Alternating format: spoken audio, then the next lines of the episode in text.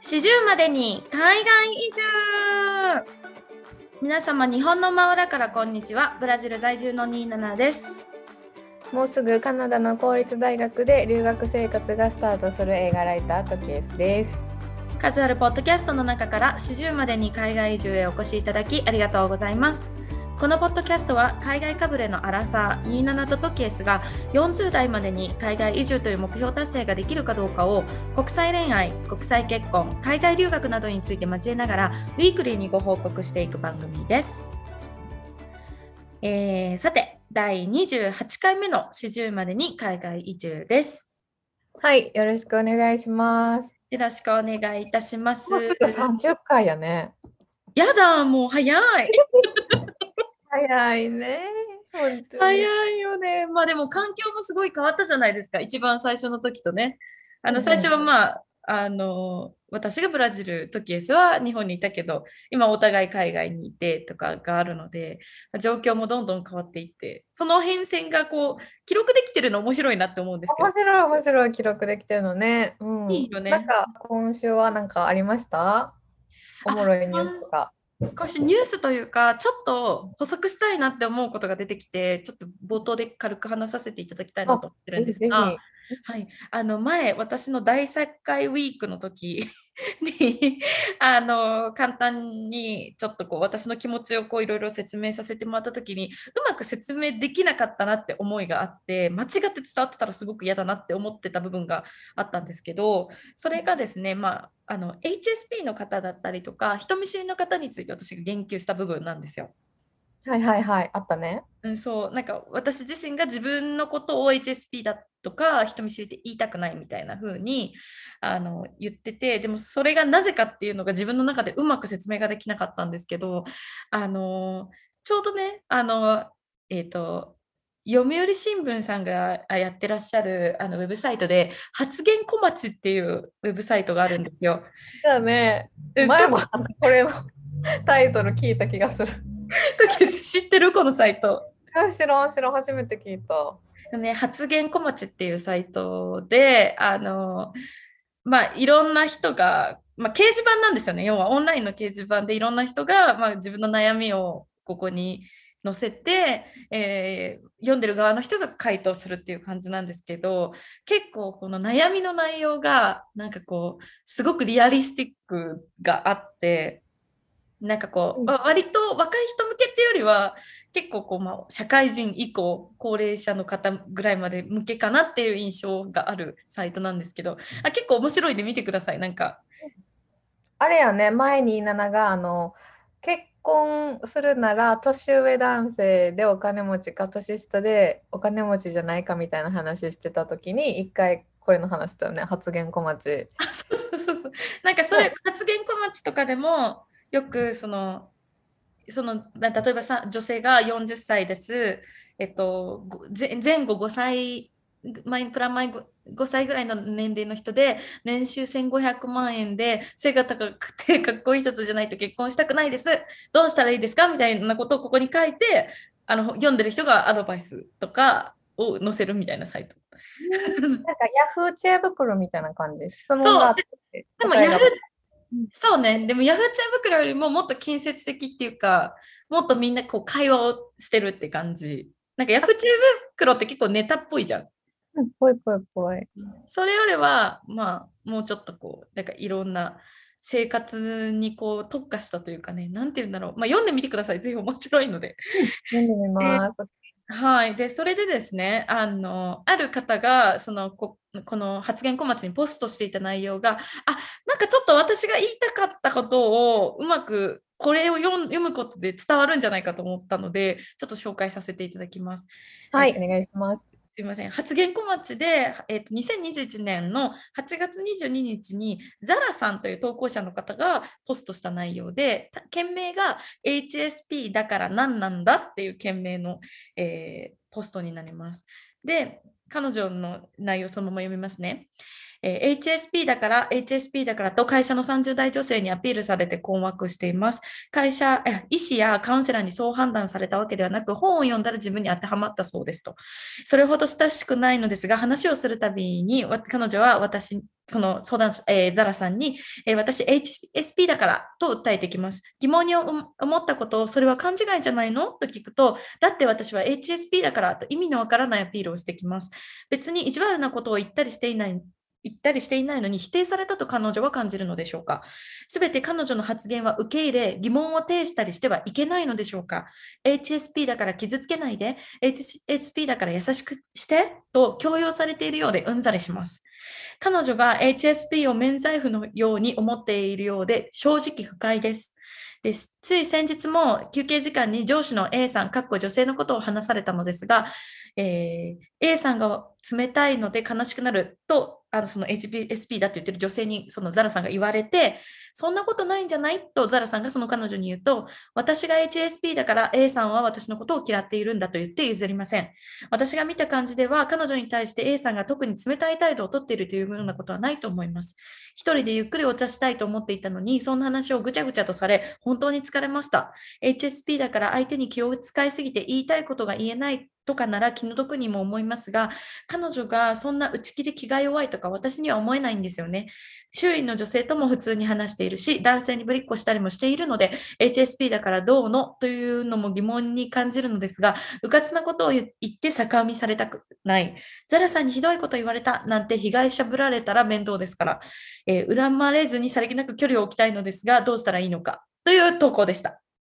で、おなるほどね。このゼロさんの言ってることが、なんかまさしく私がそのそうだと思うんだけど、私自身も多分 HSP とか人見知りっぽい部分があるんだけど、それを言えないのは、こう思われたくないからって思いがあるんですよ。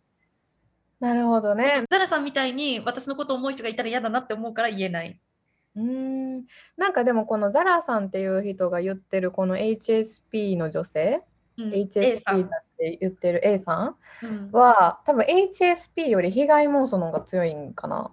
なんか HSP ってなんかハイセンシティブってなんか繊細とあるけど、うん、でも繊細イコール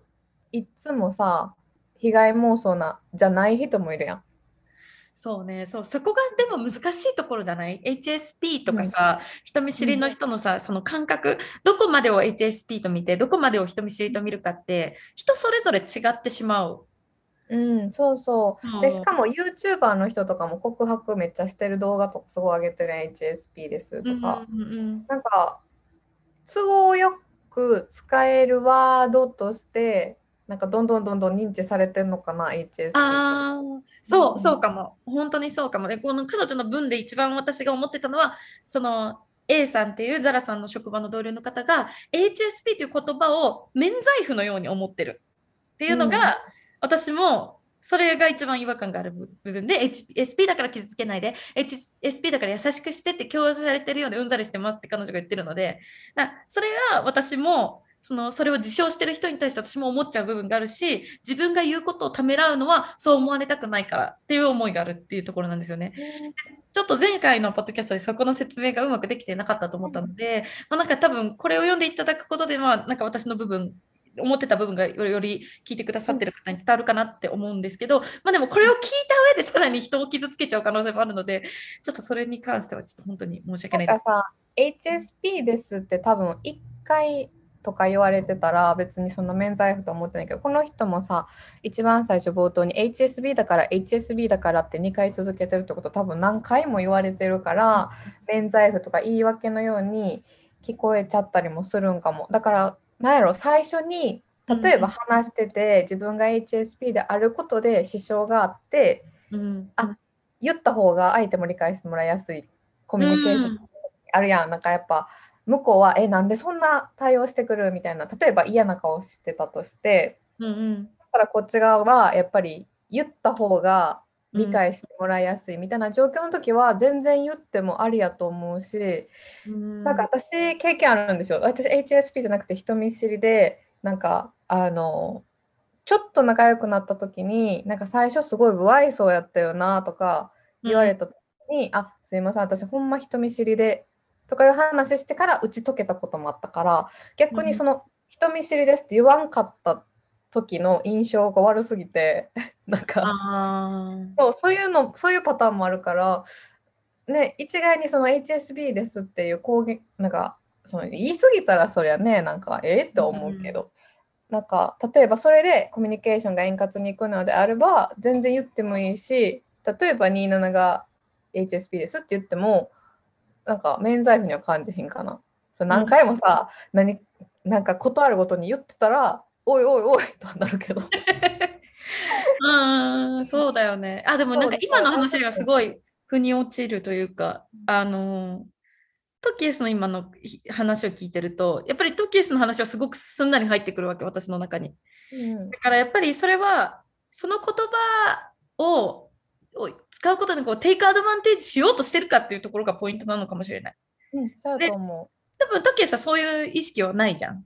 う。だから、あだそうだったんだね。あ人見知りだったんだね。だからちょっと最初の時ちょっとぶっきらぼうな感じあったんだ。でもそこからバーって打ち解けられて、その打ち解けた後は言わないじゃん、特に。言わん言わん。うん、で、例えば私とトキエスが2人でどこか出かけた時に、トキエスが、私人見知りで店員さんに話しかけるの苦手だから、になな代わりに何かオーダーしてとかさ、そういうのもないじゃん、絶対。ないない。うん。そうそうそう。で、多分この A さんの場合はそれをしちゃうんだよね。多分そうだね。HSP だからこれやりたくないからこれやってで多分この同僚の方だったり周りの人してるから多分その同僚の方々が不快感を覚えているっていうそのそうそこが大きいかもしれない。ただの説明なのか免罪符としてしようとしようとしてるのか。うん。あとそのさ、上司の人に冷たくされて悲しくなるみたいな言った時に、私は HSP だから嫌われてるんだみたいな言われたみたいに言ってたから、多分何に対してもやっぱマイナスに取っちゃうから、うん。もしかしたらこの相談乗ってるザラさんもなんかああ私の悪口も言われてんかなってやっぱ絶対思っちゃうと思うのよな。あー確かにねこういう言い方を私にしてくるってことは別の人に私のこと言ってるかなってだから多分それが怖いからこのザラさんはそのうんうかつなことを言ってさら逆恨みされたくないザラさんにひどいことを言われたなんて被害者ぶられたら面倒ですからって言ってるからもうザラさんはこの A さんに対して何も言えなくなっちゃってるんだよね。そうだからそれってすごい悪い人間関係やと思うから早く切った方がいいと思結論ね うーん確かに確かにこれはもう本当に不健康な人うん間関係だもんね。うんう。そうそう確かに。はい、ありがとうございます。ちょっとなんかまあ補足としてちょっとそのそういった内容でした。まだちょっとなんかうまく説明はできてるか自信はないのですが、ほあのーもし誰かを傷つけてたら本当に申し訳ないです。大丈夫。ありがとう。あのまあ私という人間を分かっていただくために、まあちょっと前回の部分だと足りないなと思ったので補足させていただきました。ありがとうございました、お時間。より分かりました。ありががとうございます。ありがとうございます。では、ね、早速本日第28回目の始までに海外移住も始めてまいりましょう。い日本の常識は海外の非常識今週のカルチャーショックのコーナー。このコーナーでは40までに海外移住を目指す27とトキエスがそのプロセスにおいてカルチャーショックを感じたことについて皆さんにシェアするコーナーです。えー今週はですね、えー私27の方から、えー始めます。はい、お願いします。はい。えーっとですね、今週の私のカルチャーショックなんですけども、あのもうまあ私去年の10月、2020年の10月にブラジルに入ってきて、まあ、その時に日本から持ち込んだその基礎化粧品、要はスキンケアのものが完全に手元からランニングアウトしたわけですよ。で、まあ、日本でどういうものを使ってたかっていうと全然私あのデパコスとかそういうなんか高級品海外コスメとかそういうのを使ってたわけじゃなくって、えっと、ハトムギなんかドンキとかで500ミリリットルとかでなんか巨大で売ってるハトムギとかあのニベアとかもうほんと洗顔もなんかあのロゼット洗顔パスタみたいな あの300円ぐらいで買えるやつ そういう値上がりしてんねん。ロゼット、ロゼット、値上がりしてる400いくらやった前。嘘やん。めっちゃ上がってるやん。びっくりした。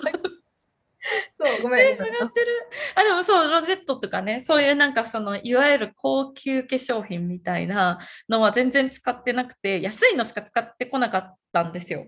でも本当にあのこだわるタイプじゃないですし、本当化粧水となんかちょっと乳液なのかクリームなのかペペってつけるぐらいで終わってて、そのなんか美容液がとかアイクリームがとかトナーがとかなんかそういうの全然こだわるタイプじゃなくて、で、あのお肌自体も前も話したと思うんですけど、アレルギーがあんまりなくって、あの敏感肌とかじゃないので、割とどんな会社のさんのやつでも大丈夫。唯一今までの人生でアレルギーが出たのが、えっと、チフレ。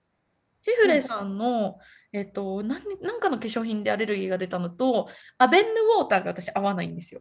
うんうんうん。その流行ったよね、スプレーの。そうそうそう、流行った。だから、その2つが合わなくて、でもそれ以外は、そのアレルギーが出たり、肌荒れしたりってことも経験がなかったので、割と、そのカナダにいる時も、現地で買った化粧水でなんとかなったりとかして、全然困ってなかったんですね。うんで、まあ、そんな感じで、あのカナダに行った時に私の中で、あなんか基礎化粧品とかも全然現地で調達できるじゃんって思ってたので、ブラジルでもまあ多分すぐ見つかるでしょって思って、あんまり買ってこないできたら、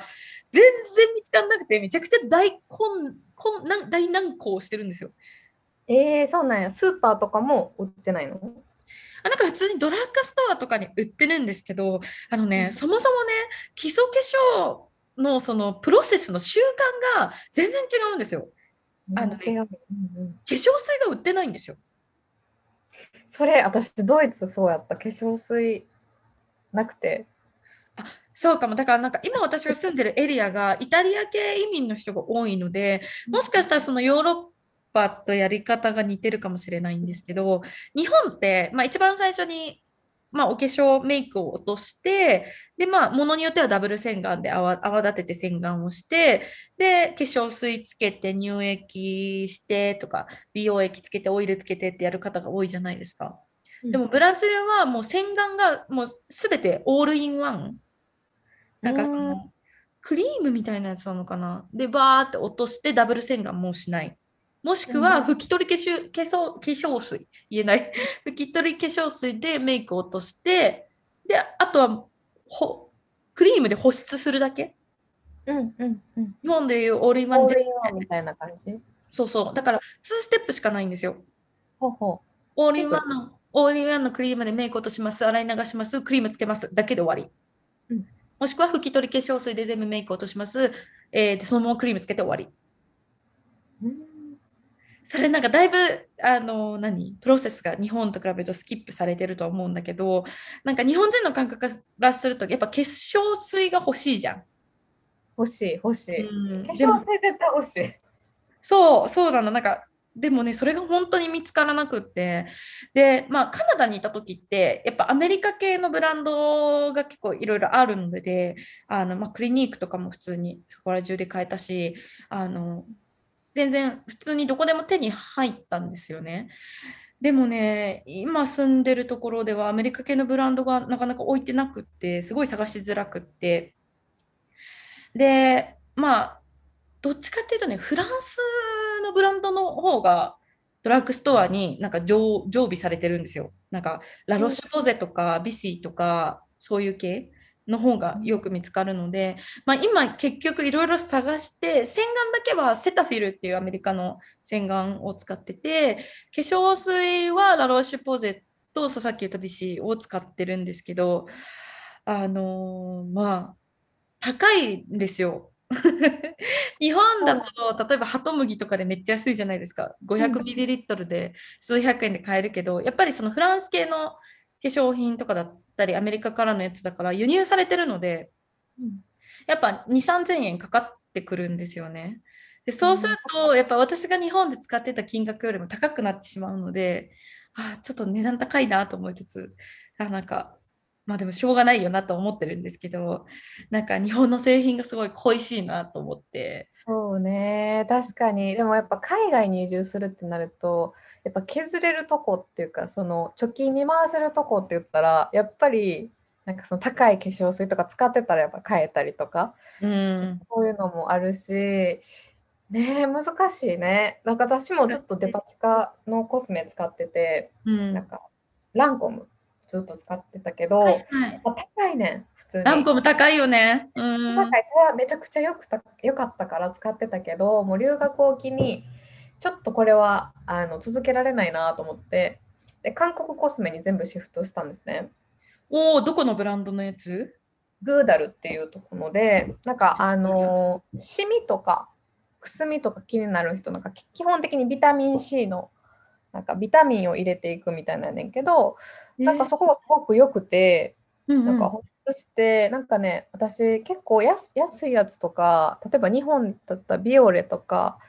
あとなんだっけ？ニニベアもそう。なんか結構荒れちゃう？荒れちゃうっていうか、うんすぐカサカサになるからあんま好きじゃなかったけど、ななんかそれ韓国のはね安いし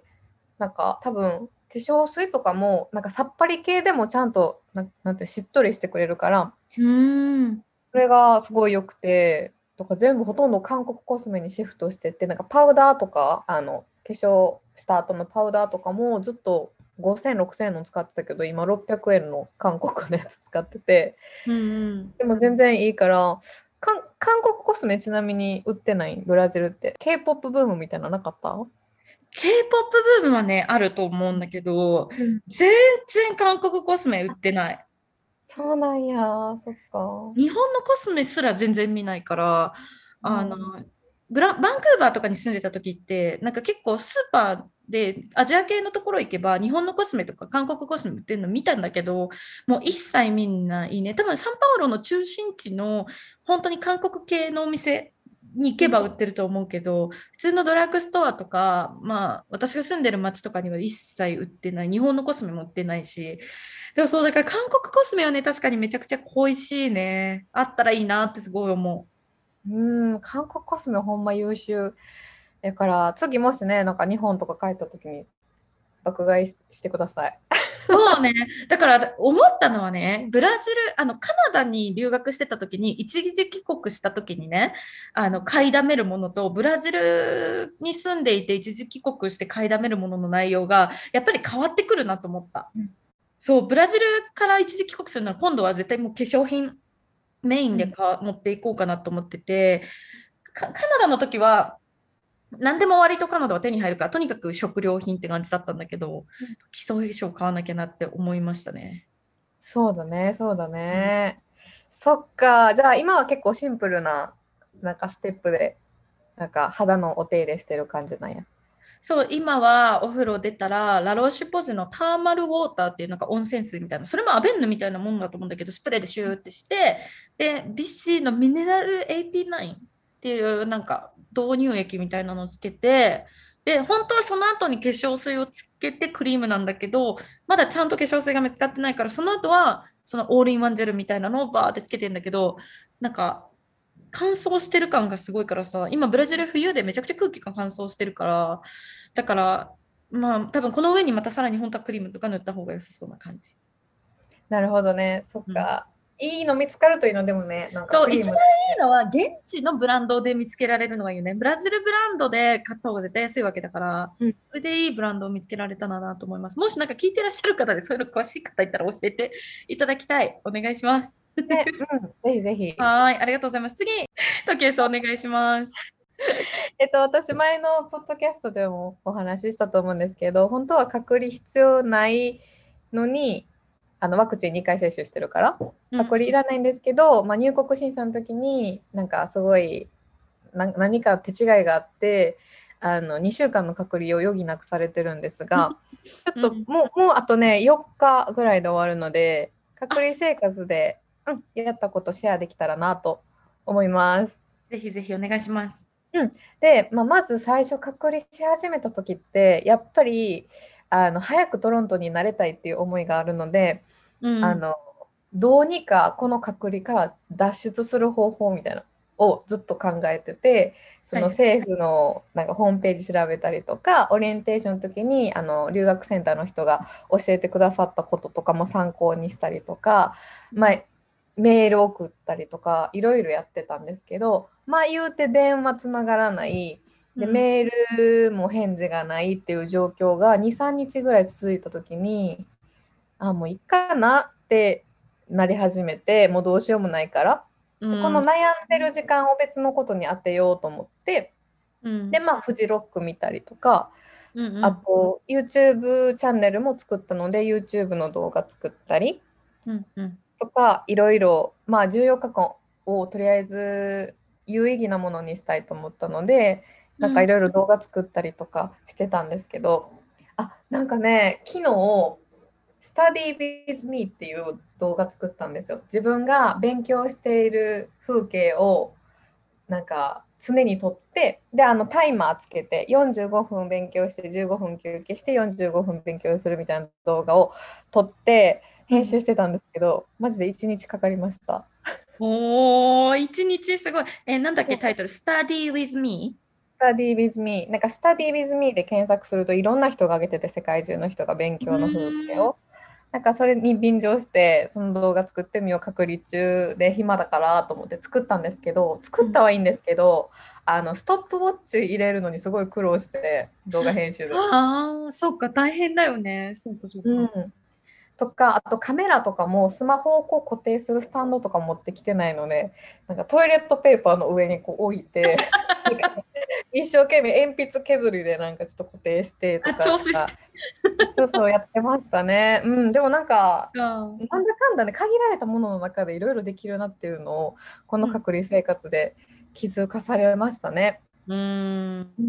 あとは、エアビーの人が、うんあの、ま、前も話したんですけど、エアビーのオーナーさんがちょっと気に入ってくれて、この後も引き続き住まないかみたいな話をされたんですけど、うんなん、か、あの、昨日電話がかかってきて、うん。で、あの、君に住んでほしいけど、うん。あの、もし Airb で予約が入ってしまったら、もうそれができないから、ちょっと早めに決断してほしいって言われて、え、じゃあいくらですか？って聞いたら、えっと、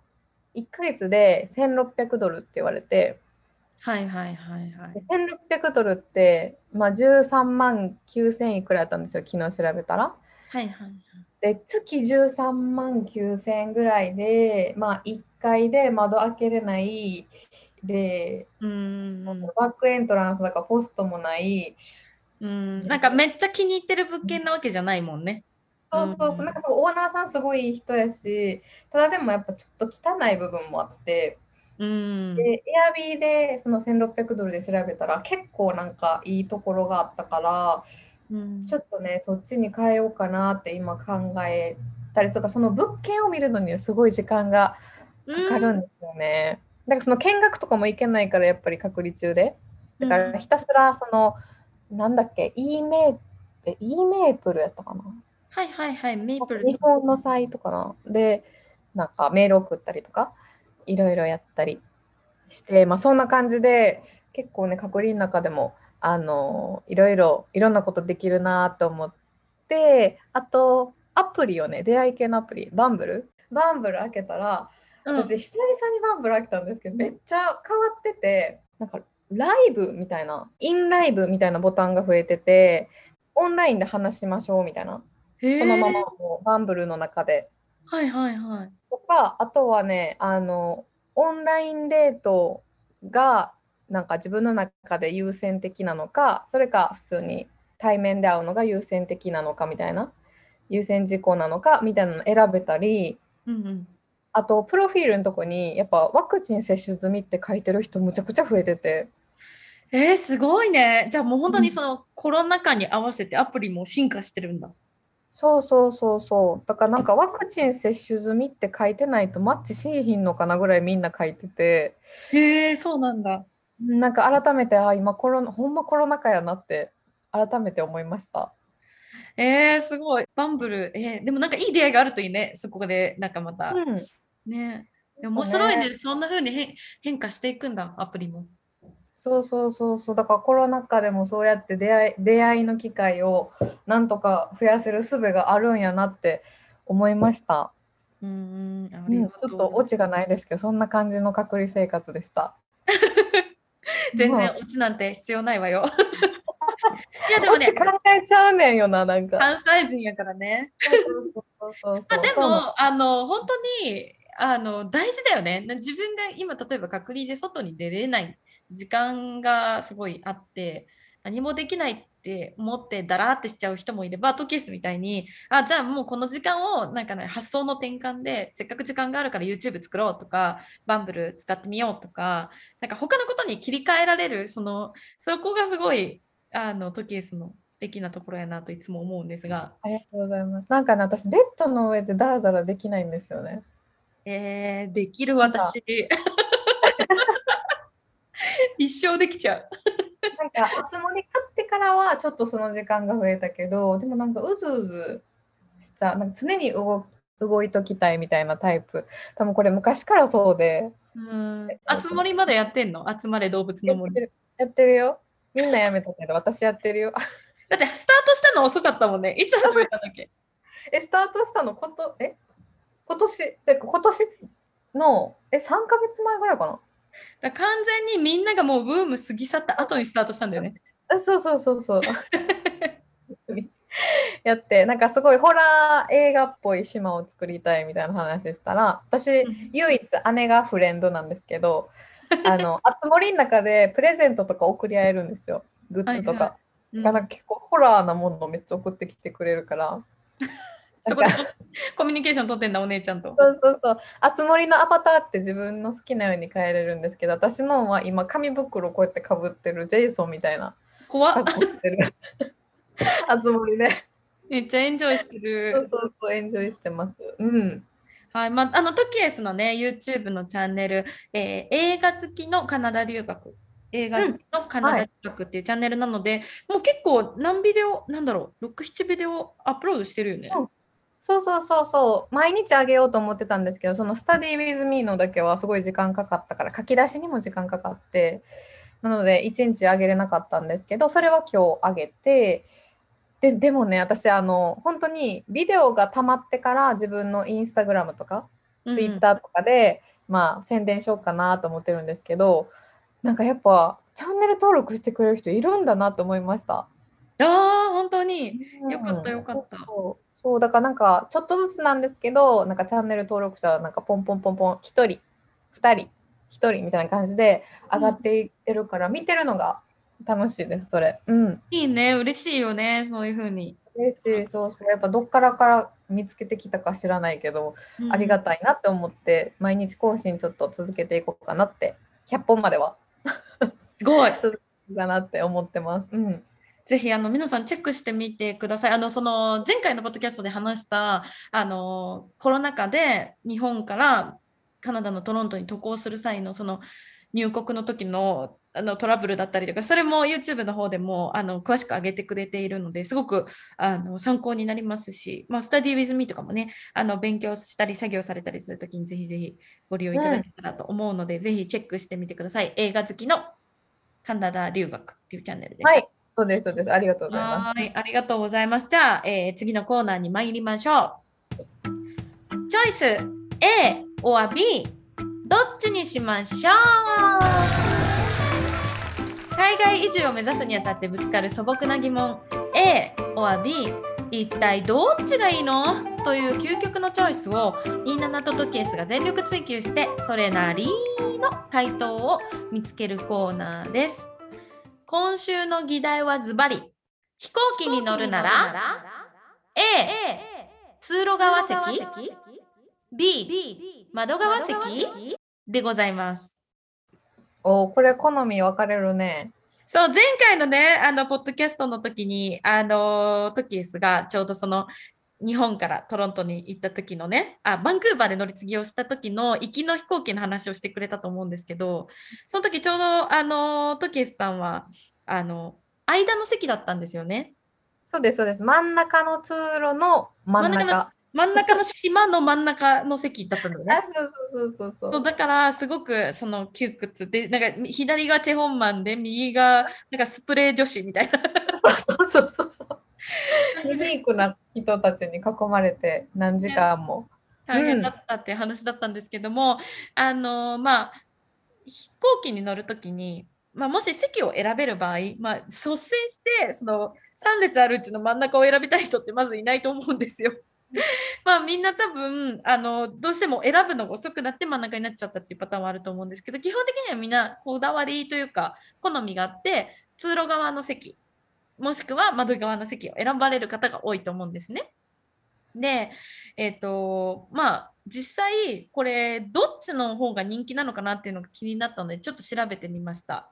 えっ、と、乗り物ニュースさんっていうサイトで、2019年11月15日の記事になるんですけれども、飛行機の席、窓側、通路側、どっちを選ぶっていうので、あの、記事が書いてありました。で、ちなみにトケスさん、あの、どっちが人気だと思いますか？窓？おおあの大正解でございます。あ乗り物ニュースさんが2019年11月13日から14日にかけて674人の方に飛行機の座席選びに関するアンケートをしたところ、えー、と約8割の方が、まあ、窓際を選んだという回答があったみたいです。で、えーただ、えっと、フライト時間が長いほど窓側じゃなくて通路側を選ぶ人が増える傾向にあったそうです。だから基本的には窓側が人気なんだけど、フライトが長くなればなるほど通路側の方がいいっていう人が増えていくと。で、そう。そうフイライト時間が2時間未満、要は日本で言ったら国内便でとかですよね。で、フライト時間が2時間未満の場合は、窓際を選ぶ方は78.5%、通路側が21.5%だったのに対し、2時間以上4時間未満のフライト、例えば日本からだと、なんだろう、韓国とか、韓国もうちょっと短いよね。2時え4時間だとどこだろう？香港とかになる香のかな。そうですよね。でそれだと、えっ、と、窓際が64.7%、通路側が35.3%。で、4時間以上、ままたそれより長くなってくると、窓際がさ51.3%、通路側が、えー、48.7%と、およそ半々になるんですよね。だから2時間未満だと窓際が78.5で約8割の人が窓際がいいって言ってたんだけど、4時間を超えてくると、通路側がいい人と窓側がいい人が半々になると。なるほどことみね。たいです。はい。なので、まあ、ちょっとこのフライト時間によって、またその好みっていうのはもちろん変わってくるかと思うのですが、まあ、今回はその時間にに関しては制限を持たないで、まあ、あくまでどっちがいいかなっていう話をしていきたいなって思うんですけれども、えっ、と、トッキースは個人的にはどっちが好きですか？通路側、窓側。うんとね、難しい。昔やったら断然窓側、断然窓側が好きだったんですけど、私、一定の時期の時に、なんかね、20代後半ぐらいのか、20代中旬ぐらいの時、中旬 ?20 代の真ん中ぐらいの時に、うんうん。あの人混みがダメになっちゃってなんか人混みで気が悪くなったりとか,、なんかそういうのがあってからなんか圧迫されるのが無理。なんかその、うんうん。エレベーターとかもやっぱちょっと人が多いとなんかななんかその気持ち悪くて吐くとかはないけどなんかちょっと焦ったりする自分がいてこれ今出れんくなったらどうしようとかなんかそういう気持ちが芽生えてからは通路側がうんやっぱりね、すぐ逃げれるから。そうそう通路側って思うけどただでも長期フライトってなると私あの人とコミュニケーションを遮断したいからうん。長期だったら。だったらもう窓側で窓の外ばっかりを見て集中する。ああ、なるほどね。うん。自分の世界が作れるからね。そうそうそう。って感じかな、うん、なるほど。あ、に、私ですか、うん。そうね、私は断然窓側をいつも選んじゃうんだけど、あの短いフライトでも長いフライトでも窓側を選んじゃうんですけど、あのー私、本当にトイレが遠いので、あの全然トイレに行かなくても平気な人間で、あの初めて海外に一人で行ったのが、えっと、バンクーバーに留学する、その一番最初に渡航する時のフライトが人生で初めて一人で海外に、えー飛行機で行った時だったんですけど、その時にもう窓側を取ってて、で、私が全然トイレに行かないから、その通路側に座ってた多分中国系のおばちゃんが、えトイレに行かなくていいの？トイレ大丈夫？ってめっちゃ聞いてくれたんですよ。なんか3時間おきぐらいに。なんか多分私がずっと寝てるから、大丈夫？みたいな、気分悪いの？みたいな感じで聞いてくれて、そういうすごい親切な人だったんですけど、私は、うん、ただ、あ、うん、ただ単純にあの眠いだけだからトイレ大丈夫って言って、結局、私その時乗り継ぎがあったんで、北京からだったんですけど、北京からバンクーバーまで一回もトイレ行かずに降りた記憶があります。まあそれぐらいトイレが遠いので、あの窓際を選ぶことが多いですね。なるほどなるほどなんかそのドリンクとかあんま飲まへんの？ドリンクもね、飲まない。まあ、喉が渇いてなければ飲まないね。あと、なんか、その、保安検査場通り過ぎた後にペットボトル買っといて、水とかを好きな時に飲む、よ飲めるようにしておいたりとかするけど、私もトキエスと一緒で、あんまりこう、CA さんとコミュニケーション取りたくないとか思っちゃうから、もう、なんならご飯も食べたくないのね。うん。そうだから機内食も私結構断っちゃうことが多くって。そうなんや。そうそうそう。なんか機内食食べるとさまたなんか変な時間に目が覚めてまたなんか食べた後ちょっと寝られなくなるからもうずっと寝てたいの。だったらうんうん。でもなんか一回中国系のエアチャイナだったかな？の飛行機乗った時に同じことしたら CA さんにめっちゃバシバシ叩かれて起こされたことある。ご飯ご飯だよみたいな感じで。雑だなと思って。なんか日系の航空会社とかだったりすると寝てるとさ座席の前に張り紙があってお食事のサービスできなかったのであのもしご希望の場合は声かけてくださいみたいな貼ってあるじゃん。そういうのないの。バシバシ叩かれて。まあでもそうね。だから窓側が多いかなと思うんですがちょっとメリットデメリット詳しく考えてみたいと思います。A 通路側席メリットについて考えたいと思いますがまあ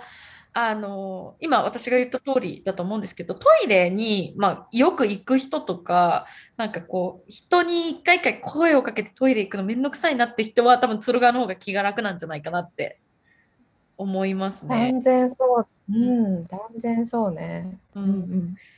あとは、あの、あれ、周りの状況すごい把握しやすいのがあるかも。なんかその私みたいに、なんかどっかで墜落したどうしようみたいな気持ちもどっかである人にしたら、どうもできんくない？もう飛行機墜落するときどうもできんくない？どうもできないけど、なんかね、周りの、なんかそういう雰囲気とか、わかる。例えば、なんやろう、あの、例えばトラブルがあったりとかして、例えばマスク拒否の人がいてとか、周りで何が起きてるのかとか、すごいもう見渡しやすいのは多分通路側？そうね、ま、状況が見や見渡しやすいよね。そうそうそう。うんうん、CA さんがどの辺にいて自分が例えば飲み物欲しい時とかにあのああそこにいる人と目が合いそうだなとかアイコンタクトもできて呼べたりするじゃん。でそうそうもね内側の席に窓側の席にいるとなかなかそれが難しかったりすると思うので、うん、そこのなんかね立ったり座ったりがしやすいっていうのはメリットですね。そうそうそうそうですね。はい、じゃあ逆にデメリット通路側席のデメリットって何か思いつくものありますか？デメリットはね、あの荷物とかを例えばすごいなんか例えば先に自分が先に入っちゃったとして飛行機に後からすごい人が来た時、はいはいはい。なんか足にボンって当たったりとか。するする。なんかねあのもうこう荷物入れてる人のなんかお腹とかもう顔に当たるんちゃうかなっていう のとか。なんかああとはねそのフードカートとかにすごい気使っちゃう。足とか出てたらあの、うんうん。CA さんがフードフードのこのカートを動かせれないからとかすごいなんか気気使っちゃうかも。うん、なんかそれもさっきのエアチャイナなんだけど私フードカートに普通に足引かれたもんねガンって。いてってなったもん。やばいやばい。全然すごいスピードで来るからさなんかもう途中から足を内側に入れてこないで引かれるとって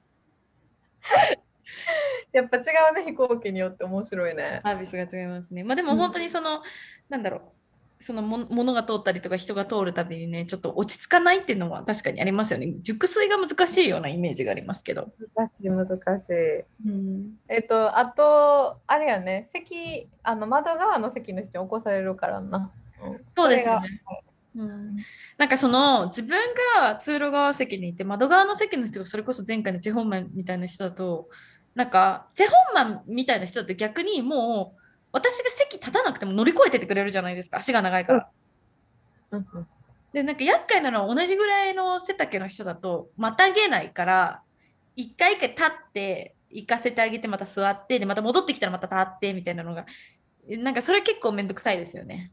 めんどくさい。うんそうね。はい、じゃあ次窓側席なんですけどあのメリット？何かありますか？メリットはやっぱ外の景色見れるのがいいかな。飛行機乗った時しか見れない景色とか確かに。あるよ、ううん。ん。なんか私あのドイツからスペインに行った時の飛行機でうんうん。あの窓側に座ったんですけど飛行機の影が雲にこう映ってて、うんうん。で飛行機の影の周りに虹ができてるっていうすごい現象があったんですよ。えー、おおえー、かっこいいそれ。でそれ写真撮ってインスタに上げたらなんかなんとか現象やんめっちゃレアやんみたいな言われたんですけど何現象か忘れたんですけど そうそうそう。だからやっぱそういうのとかあるとロッキーとか思っちゃうしテンションはやっぱちょっと上がる。雲の上からの景色ってあんま見れないから。確かに確かに。そうですよね。うん。あとなんか夜のフライトとかだったりすると夜景がすごいあのもう到着間際とかね夜景がすごい綺麗に見えたりもありますから、うんうん他なんかあるかな？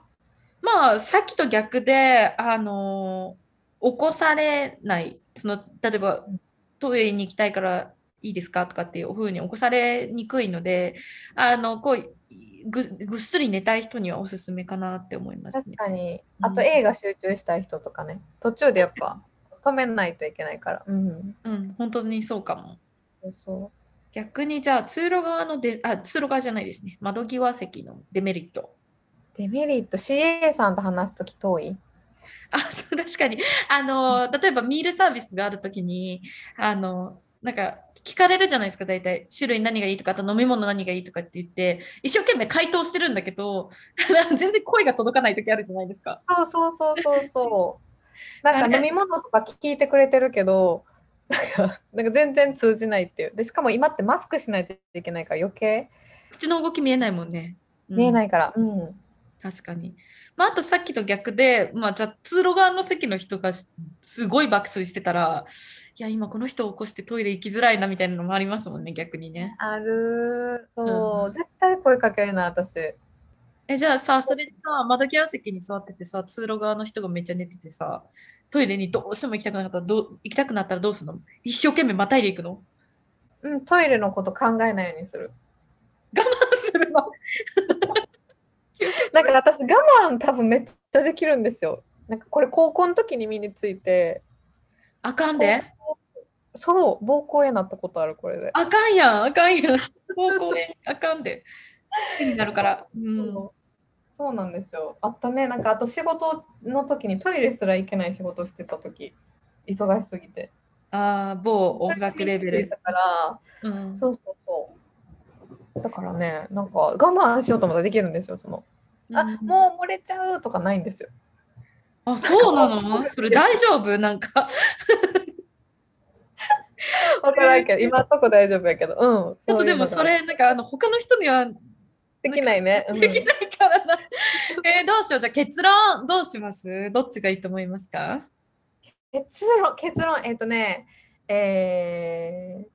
長期フライあ、どうしようかな。長期フライトは通路側？トイレ行きたいから。はいはいはいはい。思ったんですけど、もう究極、あの、おむつつけて通路、おむつつけて 窓側でどうでしょいいね。うおむつつけてつって窓側。さ、どうなんやろな。あの、匂いとかわかるんかな？え？わかるのかな？でもなんか飛行機の中ってさ、なんか匂い雑多じゃない？うん。だからなんかそこまで、え、どうなんだろう？臭いのかな？臭かったら嫌やな。いや、まあでも確かにその、なんていうの、ごめんなさいね、なんか、あの、ビーグの方したら、ビーグの方だと匂うかもしれないけど、あの、スモールの方だったら大丈夫じゃん。ダメか。なんて言ったらいいの？なんて、なんて濁していいか分かんなかった今。ごめんなさいね。じゃあ結論、えー窓側でうん。おむつを履いて座ります。そう、それでお願いします。ダメか。あでも本当に一つだけ言えるのは、あの、トキエスみたいにみんな絶対トイレ我慢しない方がいいです。体に悪いからね。気をつけてください、皆さん。うん私、ほんと膀胱炎になって大変だったことあるから、うんトイレ行って、手洗ってる時にもトイレ行きたいみたいな状況になったことある。そうその1回でその、なんていうんだろう、出し切れてないみたいなこと？感覚がおかしくなっちゃってるの、そのトイレに行きたいの感覚が。うんえー、じゃあそうならないようにぜひおむつをつけて皆さん窓側席に。なんだこりゃ。なんじゃこれ あの結末になりました。ありがとうございました。はい、では次のコーナーです。映画ライタートキエスによるおすすめ映画紹介。このコーナーでは映画ライターである私とキエスが独断と偏見によるおすすめ映画についてご紹介していくコーナーです。お願いします。はい。えっとね、今回ご紹介するのがもうほんまに久々に心すごいね、清らかになった一本私基本的にスリラーとかホラーとか見るんですけど はい、存じ上げてます。そうそうそう。たまにこういう心癒される系を見てあ人生って素晴らしいなって感じるのが好きなんですね。なので、今すごいなんか癒されたいっていう人がもしいたらちょっとおすすめしたい映画です、はい、えっとタイトルが「ザ・ピーナッツ・バター・ファルコン」はい、っていう映画です。でこれアメリカの映画なんですけどアメリカで公開された時ってわずか17巻だけの上映だったんですけどあの、うん公開6週目ぐらいにあの口コミがふわーって広がって1400巻以上の映画館で上映されたっていうのがあるんですね。すごい、めっちゃ広がったんだ、わーって。めっちゃ広がったそうでなんか本作で、えっと、主演を務めたのがダウン症を持ってる俳優さんでザック・ゴッツァーゲンさんという方が主演を務めててうんうん。で、えっと、共演があの50 Shades of Grey とかサスペリアとかですごいいろんな役を演じてるダコタ・ジョンソンうんうんうん。あと、まあ、今ではちょっとねあの性的あの暴行とかで訴えられててちょっと問題児イメージの強いあのトランスフォーマーとかに出てたシャイア・ラ・ブーフっていう俳優さんとこの3人のメインのストーリーなんですけどうんなんかねあのーその3人でいかだに乗ってるなんかジャケットなんですね。うんでそれがねもう本当にあ絶対泣けそうやんこの映画えーなんかめっちゃほっこりしそうやんみたいな印象を放ってるんですけどまさにそのイメージ通りのなんかすごい優しい感じの作品でした。ヒューマンドラマってやつですね。うん、そうそうそう。で、えっと、舞台は、えっと、ジョージア州のサバンナ郊外で、えっと、ダウン症の青年ザックはなんかその施設の脱走を毎回試みてるんですね。うんうん。施設に入れられててそうそう外に出たいみたいな。でその彼が抱いてる夢っていうのが憧れのプロレスラーが経営するスクールに通って自分もプロレスラーになるっていうことやったんです。うんで彼はあの友人であるおじいちゃんうんの力を借りて施設から脱走するんですねある日。そのおじいちゃんもその施設に入居してる人ってこと？そうそうそうなんか看護施設みたいなとこかなおじいちゃんおばあちゃんばっかりのところに、うんうんまあ、そのザックが行くところがたまたまなくてそこになんか入れられたみたいな。だからザック以外はみんなおじいちゃんおばあちゃんなんですよ。へえ。だからザックはみんなは年取ってるけど自分は若いもっといろいろやりたいって思ってるけどやっぱりダウン症を持ってるから外に出れないみたいな状況だった。でその中あと脱走してで、うん。あのすごい脱走のシーンがすごい可愛くておじいちゃんが、うん、あの柵みたいなところにうん、なんか布をこうやって巻きつけてはいはい。で自分の持ってる杖をなんかコテみたいな感じでこうなんだろう杖を使って広げてうんうん、であのそのザックがパンツ一丁になってはいはい。全身にボディーソープみたいな塗って脱走するんですよ。だからパンツ一丁で脱走するんですよ。やばい。そうそうそうでパンツ一丁で逃げ出した、えっとザックが、えっと隠れたのが、えっとねその港に止まってるちょっと古い感じのボートうんうん。の中に隠れたんですよとりあえず。で寝てたらあのいかにも怖そうなお兄ちゃん2人からうわーって待ってこらーって追いかけられてる問題児のタイラータイラーがその、えっと、シャイアラ・ブーフが演じてるタイラーっていう問題児がいるんですけどが乗り込んでボートでボートに乗り込んでそのまま爆走するんですね。はいはい、逃げちゃうんだ。で逃げちゃう。そうだから施設から逃げたザックとあとその怖い兄ちゃんたちから追いかけられた追いかけられて逃げるそのタイラの、うんその逃亡者2人が偶然出会うっていう話でおお。でタイラーは最初ザックを見つけた時にもうザックのことを構わず自分は逃げたいから自分の道を行くんですけど、なんかどうにもこうにも彼のことが忘れられなくて。うん、一回そのザックを見放すんですけどなんかが一緒にじゃああのそのザックはそのプロレスラーの学校に行きたいからその道までじゃあ一緒に行ってあげるよっていう話で一緒に旅路を共にしていくんですよね。うんうん。でその「50 Shades of Grey」に出てるダコタ・ジョンソンが演じるのはそのザックが逃げ出した施設で働く看護師のエレノア。で、うん。エレノアはそのザックが逃げたのは自分のせいだって施設のその担当者の人に批判されたことでたった一人でザックを探し始めるんですよ。うんまあ、そういうストーリーなんですけどはいなんかねそのその憧れの人があって夢があるザックやけど一方でなんか自分はやっぱダウンシンドロームだからって言うねんザックは。でもそんなん関係ないっていうのがタイラ。タイラが、いや、うんそんなん関係ない。ダウン症だから何？みたいな。お前は強いみたいな言って、どんどんどんどん強くなっていくんですよ。うん、で、その関係の間に友情が生まれていって、で、互いを支え合っていくんですね。うんうん、で、その信頼関係が築かれた時に、エレノアがザックを見つけて、で、その旅路にエレノアも加わって、3人でプロレスラーのスクールにあの向かうんですよ。おーすごいいいストーリー。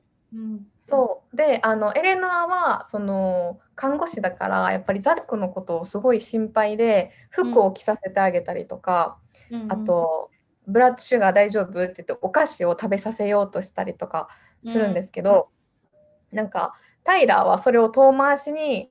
なんか「お前は呪いって言ってるのと同じだ」ってエレノアを叱ったりとかダウン症でもできることはたくさんあるんだから冒険させろよって言ったりするキャラクターなんですね。で2人の意見がすごいぶつかっていくんですけどその関係もなんかね友情っていうよりは家族みたいな感じになっていくんですよ。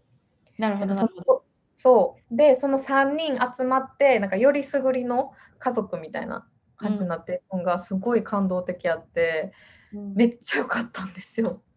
これほんま見てほしいこれマジで見てほしい心疲れてる人。うーんなんかのであのね、そういういわゆるこう障害的な部分があって、まあ、そのダウン症だけじゃなくてね例えばあの dis disability として例えば目が見えないとか耳が聞こえないとかあなんかいろんな障害を持ってる人に対してどう接するかっていうのってすごい難しいポイントじゃないですか。うんだから例えばこの主人公のザックが知的なそのなんて言ったっけダウンシンドロームがあるから、じゃああなたはこのデイケアセンターにいておじいちゃんおばあちゃんと触れ合ってで看護師さんが常に面倒を見てくれる。でそれはすごいセーフティーだし彼は長生きできるかもしれないけどでも人生の楽しみっていう部分ではないですよね。だって同世代の人とコミュニケーション取れないし夢も追っかけられないしあなたにはできないわよって言われてるのと一緒じゃないですか。うんでそこってすごい難しいなと思って、あの私最近 YouTuber さんで、ゆかこさんっていう YouTuber さんがいらっしゃるんですけど、完全に耳が聞こえない方なんですよ。うんでも、あの普通に喋ってるんです。えすごいね。うん普通に会話できていて、彼女は完全に唇で読んで、で、その後天的に耳が聞こえなくなったわけじゃないから、自分の音が何かわからないけれど、感覚で覚えて、50音を覚えて発音してる人なんですよ。すごい。そうで、その彼女は、だから、その、なんていうんですか、の、老が、老学校っていうんですか、もう、ん？なんかそういう、あの、よう、なんかなんていうんですかね、その、障害がある方の学校ではなくて、普通の関西の結構進学校に通って、大学もすごいいいところ行って、で、最終的に結構大手のレコード会社かな？かなんかにで入ってるんですよね。だから、その耳が聞こえないからね、あなたはこうだからねって決めつけてたら多分その人生はなかったけれど、やっぱ可能性って無限大で、その人に、ある人にはできなかったかもしれないけど、こっちの人ではできるかもしれないじゃないですか。うん、だから、そこの可能性を決めつけないで助言できる人って大事ですよね。今ちょうどパラリンピックやってるから、なんかそういう気持ちに私もすごいなってるのかもしれないけど。うん、確かに確かに。そうなんよね。だから私とかもどっちかっていうとエレノアみたいな感じで気ぃつ、なんかすごい心配しちゃう。大丈夫とかこれ大丈夫できるとか言っちゃうけど、でもやっぱそれがそのザック本人からしたら、うん、いやいやこんなん自分でできるしって思ってるかもしれない。そうそうそでそれに気づけるタイラーってマジですごいなってう。うん。思った作品でしたね。でちなみにこのタイラーを演じたシャイア・ラブーフってのさっきも言ったんですけど性的暴行で今訴えられてるんですけどそうこの彼はねこの作品をあの撮影してる時に問題行為を起こしてうん警察に連行されたのかななんかされて、でそこでもうなんか差別発言をしたことですごいね問題になってて公開ができないかもって言われてた作品なんですこれ。あらららら。ほんまに公開されてほんま良かったってうん思える一本でした。うん、なるほどですね。じゃあそのシャイア・ラブーフがちゃんと構成してくれることを祈るばかりですね。ほんまにそうめっちゃいい作品でしかも問題行為ある人やっていうイメージをなんか払拭してくれるようなマジで演技うまいんですよ シャイア・ラブーフほんで。いや、いろいろもったいない人だね。じゃあ余計ね。もうすごいなと思う。うん、それはびっうんくりでした。うん、あとなんか私この映画のストーリー聞いてて、まあ、全然ストーリー違うんですけど同じそのダウン症の方が出てメインキャラクターとして出てくる作品でなんか昔チョコレートドーナツって映画なかった？あった。泣いた。あれもねあれはなんかもうちょっと悲しみに寄ってるけどさなんかあの作品を思い出したね。なんかこういろんな立場が違う人だったりとか環境だったりとか育ってきた環境とかねいろんなもう自分の持ってるパーソナリティが違う人がこうやって家族になっていくストーリーってやっぱり人の心を打つものがあるよね。うん本当そう。はい。そんで主演の人のあのアラン・カミングのあの演技すごいなと思ってでその後バーレスクにも出ててあそうね。そうね。確かに。違うキャラすごいな全然違う人に見えるもんねアラン・カミングね。本当に、うん。はい。まあ、ぜひ皆さん、このザ・ピーナッツ・バター・ファルコン、あの、ぜひぜひ、あの、トキエスがこのように出て大正解と思ってる第一本らしいので、ぜひぜひ皆さんも確認してください。うん、ハンカチかティッシュ絶対持っといた方がいいです泣けるので了解です。じゃあ皆さん、はいな話すセレブ買ってからお願いします。ぜひお願いしますはい。ということで、そろそろお時間です。番組に関するご意見、ご感想は27トキエスと gmail.com までお寄せくださいませ。いただいたメールは番組内で紹介させていただくことがございます。番組のインスタグラムアカウントは、27トキエスとなります、えーこちらもぜひフォローお願いいたします。ぜひよろしくお願いしますではまた来週金曜日の朝8時にお会いしましょう。皆様どうか健やかな1週間をお過ごしください。ボンフィナウジセマーナ。スタルエゴバイババイ今ちょっともうここまでなんかバッピングしそうで危なかった。打ってこらえたよね。バイバイ。